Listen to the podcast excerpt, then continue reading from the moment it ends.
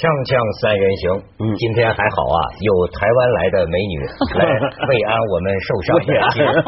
陈淑婉，哎，文道，我跟你讲，咱们舒婉呐，放弃台湾从政，来到香港打工。嗯，是是。但你要说人家舒婉这境界，说。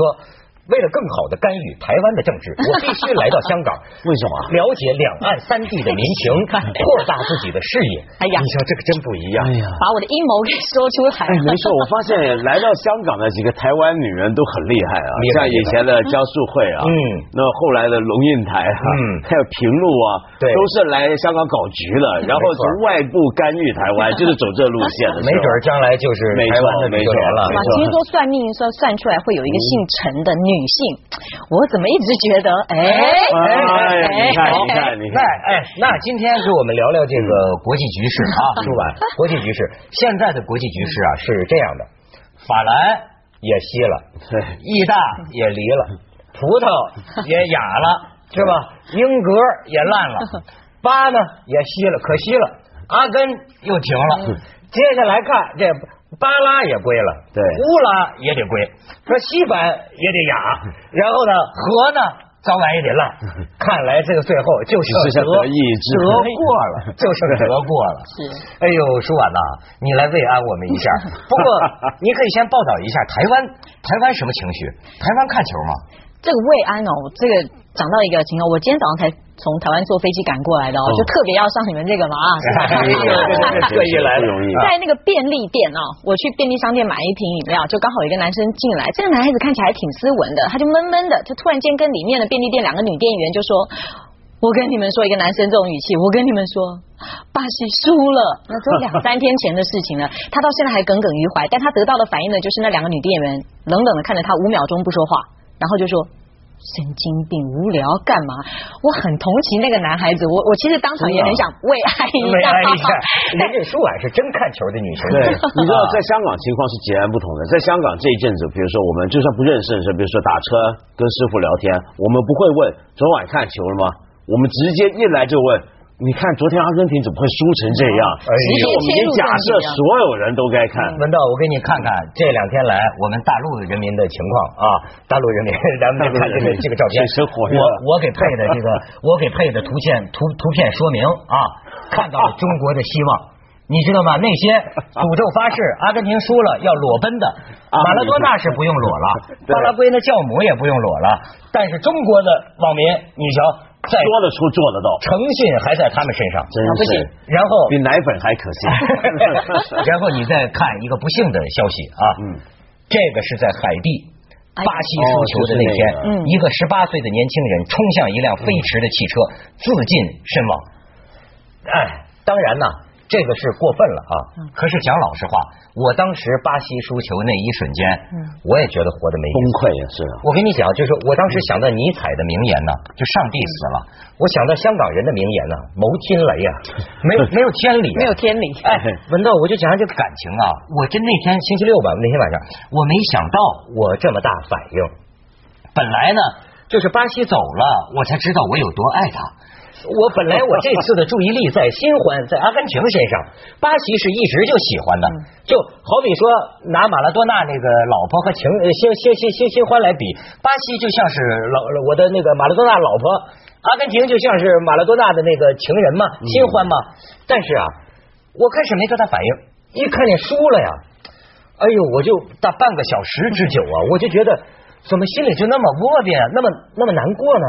而且这个是因为一一直预期巴西应该打的比这样子更好，就有点像呃两千年九八年那一届法国赢了巴西在决赛，嗯，很多人也是这个反应，因为当时无论从任何角度看，巴西都该赢，就是那场大家都说打假球嘛，嗯，就齐达内的率队赢了那一场嘛，就觉得很奇怪。可是我跟你讲，文涛，这个心情我很理解，但是我有另外一种方式啊，可以去解脱他的。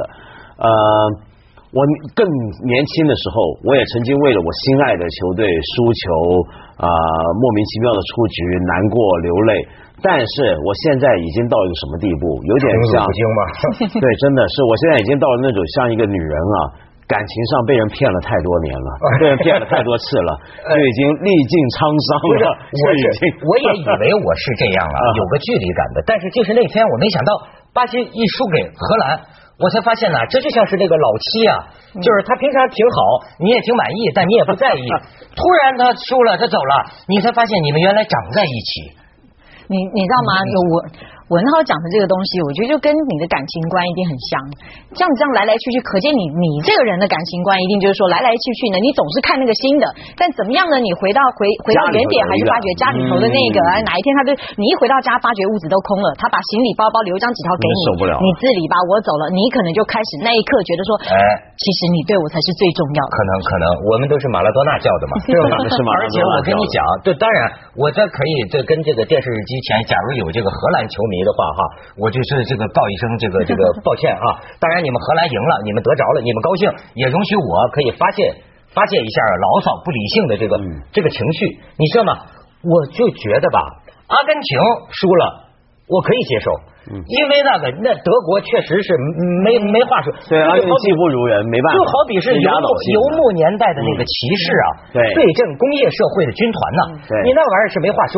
但是巴西，我跟你讲，我那天夜不能寐啊，我还写下了一个日记。说完，我给你，我给你，我给你汇报一下啊，就我这个这心情，我说心里堵得慌，心里堵得慌，不喜欢荷兰，喜欢巴西有灵气，没想到巴西是个纸老虎，一拖怎么就破了。最后二十秒，你看这个荷兰，其实他打不过，再打一场荷兰你打不赢的。嗯。最后你看那个都打到最后二十秒，荷兰那个冲那个裁判看表，赶快停吧，赶快停吧，他都怕不行啊！你看，我就说那天我说巴西踢球悠哉悠哉，有未尽风度，但看来是骄兵必败。转成急躁，一急就不是巴西队了。巴西就得采菊东篱下，悠然见南山。急是白脸的巴西队简直是溃不成军。还是毛主席看透了，一切强大的到了临界点之后，都会变得弱不禁风。崩溃是如此的容易。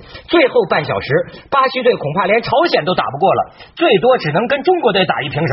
按说都是身经百战的，怎么那么经不起一点挫折？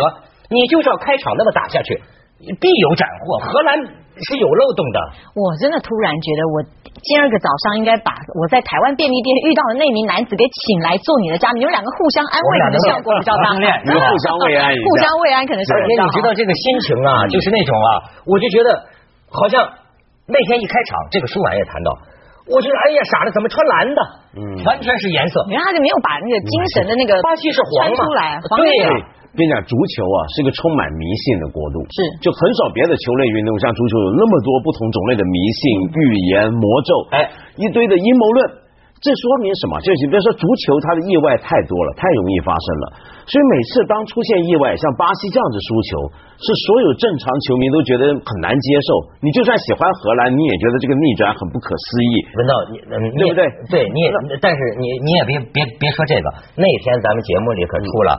看出那章鱼来了吧？那章鱼跟咱不是一条心。知道他章鱼，你两次又预测对了吧？章鱼就预测阿德大战 德国赢嘛？章鱼那天我说的嘛。我知道，可是所有这种事儿，为什么我们会那么相信啊？就是因为足球世界就是像人生一样，它充满无常、不确定，充满不确定。但是我们做人啊，总想这个世界上有些确定的，有些规律，有些东西能够推算。当我们在足球发现原来它是这么不确定的时候，你觉得很难接受，你就想找另一个方法去解释它，把它解通了，那就是阴谋论。你知道，就像是就说咱们对今天这个世界的感受一样，很多评为最佳的，你不配啊，对吗？好比说阿扁做总统，你不配吗？你知道吗？是吗？舒婉，应该我们舒婉当领导人吗？我我帮你 打电话问问看他，他在里面，他有小电视，能不能看球？或者还看小电影吧。所以我就觉得这这种这种心情，当然文道讲了，都在全全世界都在唱阿根廷什么别为我哭泣，都是一大俗。我选一个不俗的，从咱们台湾美女身上来。此刻对我们这个巴西和阿根廷的这个感情来说，用得到一句外文吗？Goodbye, my love，咱们来送别他们。Goodbye, my love，我的爱人再见。Goodbye, my love，从此和你分离。我会永远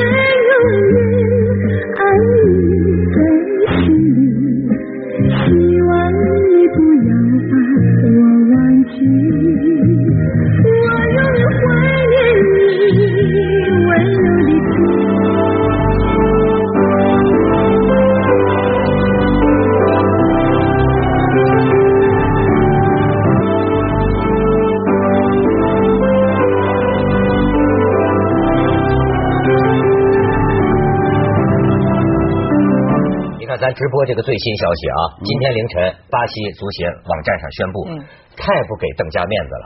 邓家是辞职，但是还留着个那个意思，就是说呀，我的去向由巴西足协决定。结果巴西足足协当场现在决定解雇他。解雇邓家，我就炒鱿鱼了嘛？这这些人怎么回去？你知道，我就想邓家，我就想意大利那里皮，你知道吗？还敢出去吃饭吗？里皮前几天在离意大利那个餐馆里吃饭，整个餐馆的人上指鼻子骂他落荒而逃啊！哎呀，没法活呀！你想想，对，你看这个压力有多大啊！不过我们就说看球吧，就刚才那也提到，我们说那个球场上总是会有一些很奇怪的规则嘛，我们就提到说，哎，我们再看就是说。闻到你的情绪，可是呢，你看巴西对荷兰，巴西输了的时候，其实当天啊，巴西的球迷啊，阿根廷的球迷就在网络上很多谈话，网络上很多谈话什么呢？他们就说，哎呀，怎么会这样子嘞？真的是爆冷门，他们就开始心里有点担忧哦，觉得说，难道阿根廷对德国那一场也会是如同巴西对荷兰，人家外面预测下的，结果一语成谶。我们在台湾很常说这种叫做球场的魔咒啊，就是当一堆的球迷有集体心理的担忧跟害怕的时候，哎，会成真，它成真，没错，哎，这真的是。心理力量。但是问题是，球迷也都想他赢啊，但他还是输啊。知道这个信信心被那个一丝的忧虑给那个。所以忧虑的这个力量比较大，是不是？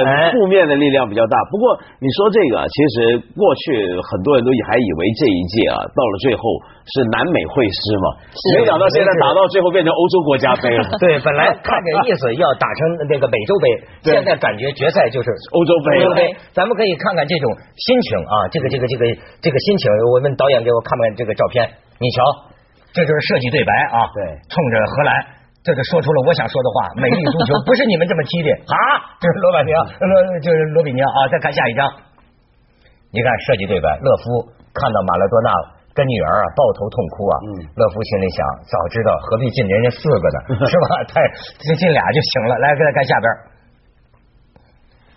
你看报纸上。阿根廷牛肉很有名的，对，Made in 阿根廷，Made in Germany，Made in 德 德国的刀具嘛，我的菜刀就是德国菜刀啊，这哎，这就是像那天那个局面，所以刚才像那个任人鱼肉，任人鱼肉，这那是刚才我跟文道就讲到，嗯，德国这个这个队出来啊，你发现没有？我在网上看到一些说法，我觉得就是说德国怎么不招人喜欢？网上就有人说说德国不是让人喜欢的，德国是让人尊重的。说德国专治各种不服，专治各种不服。我我们刚才讲，我刚才呃想，我说德国最像一种什么动物？嗯，像蚂蚁。嗯，它的集体无意识，你发现没有？它的集体无意识使得它像一个人。这个勒夫啊，要不说你是没办法，这种这种配合，这种高效的这种，原来就是一防守机器。好家伙，现在又给加上一头。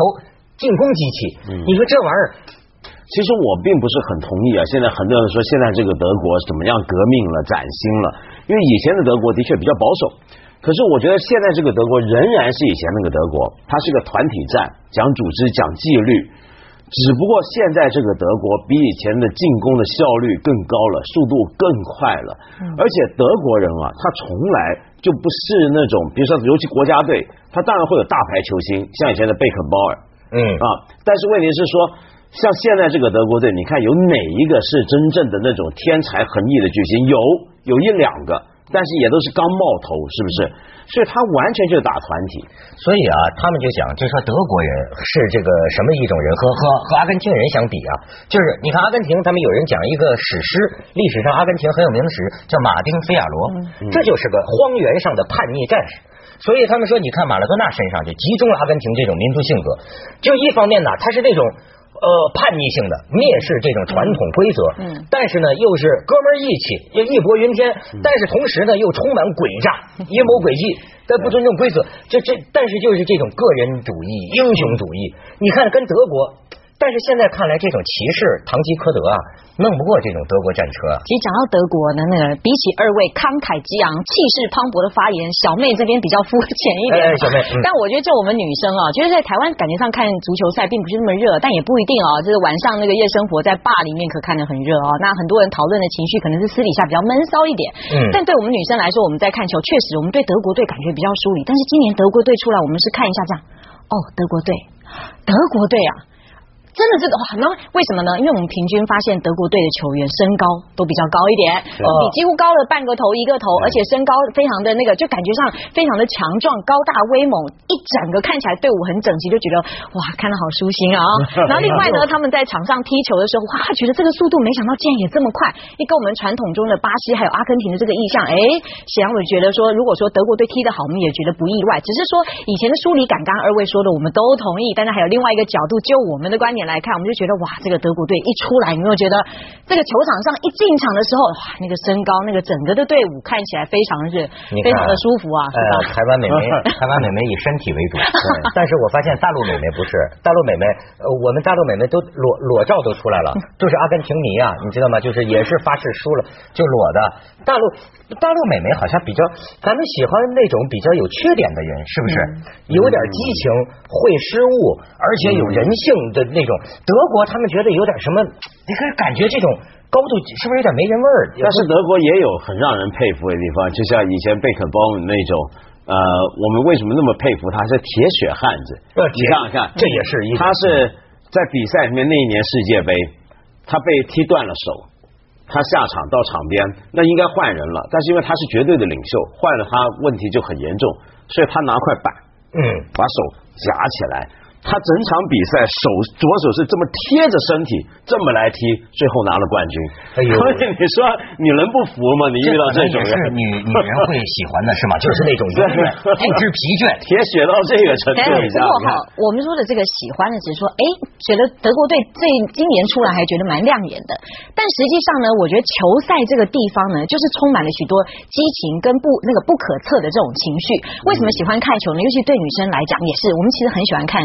男孩子，你们男人们各式各样那种激烈、狂喊、嘶吼的那种表情啊，而且从看球赛呢，就可以反映出这个男人大概什么样。我们在台湾，我们就觉得我们开玩笑，常开玩笑说，以前妈妈呢跟我们讲说，交男朋友呢，你要注意看他酒品好不好，哎，就可以知道他这个表里是不是如一。看球品好不好？这真的。是真的，真的。我你说到球品，我就觉得这一回啊，我不喜欢荷兰一点，就是我觉得他整个队的品打不好。嗯什么意思呢？就是说。荷兰过去打的很漂亮，现在打丑了，你要功力都行，我觉得都可以，你要赢。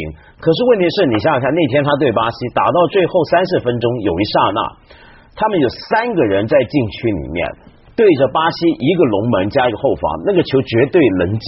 对，但是他在那耍，就是不接射球，这是什么态度？你非常不尊重你的对手，这是巴西队。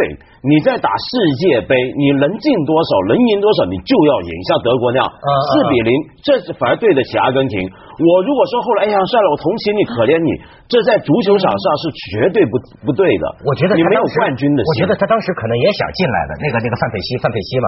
但是是不是说只是当时已惘然呢？就又我有可能，但是那个，但我看他们几个在跑来跑去，传球在耍，我非常愤怒那一刹那，我非常愤怒。所以我足球不是这样的，所以我就说你不配赢巴西嘛，你不能这样。锵锵三人行，广告之后见。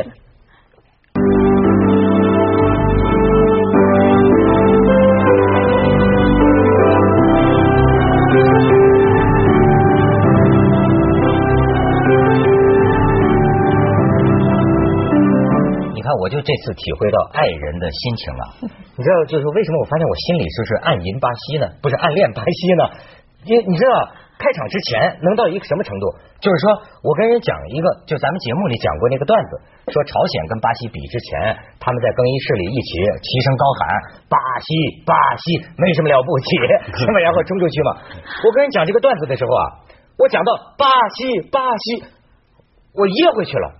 你知道吗？我突然怕说出这个巴西有什么了不起，会影响我的巴西队运气不好。而且你知道输了球之后，我大概有半小时，我跟你讲真的，我陷入一种自责的心理。我为为什么？我觉得是因为我，因为不好。他进第，我本来躺在沙发上看，巴西进了第一个球啊，我就一直站着，对吗？但是他进完了这个球之后，我就坐在我们家地板上了。从坐在我们家地板上开始。哎呦，这风水整个就转了，你知道吗？我当时我也知道是是是是是变态了，可是当时摆脱不了这种，就觉得 我当时为什么不一直还躺回沙发上？我为什么要坐在地上呢？哦，对，这其实很多球迷都这样。我们以前去去看球的时候，我们香港人喜欢约朋友一起去卡拉 OK、去酒店怎么样去看球。就有时候，比如说我们约了一帮人去看球，结果我们大家都喜欢的那个球队啊赢了，然后我们就记住这个卡拉 OK 的这间房间。嗯，就下回我们球队再遇到什么重大比赛，一定还得回这个房间看。没错然后我们就因为这个房间楼来呀，就是说这个房间运气好。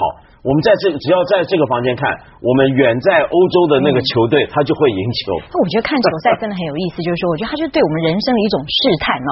不论呢，我们对我们自己的人生再有自信，对自己的前途再有把握，你看看，稍微遇到一些试探，开始心里忧疑啊，非非常疑惧，就会觉得说，哎，如果我早一点这样，哎，如果我早一点那样，是不是就不会怎么样了呢？没错，像我呢，各呃两位，我看尤其是涛涛，不好意思了啊，那个嗯我这是西班牙球迷，好歹我们也打进四强了，西班牙是吧这么厉害啊哦西班牙也很值得聊所以呢，我我呢看球赛就变成说，我可能一开始他这场要对德国呢，我心里就会觉得说，我要不要一开始不要看好了？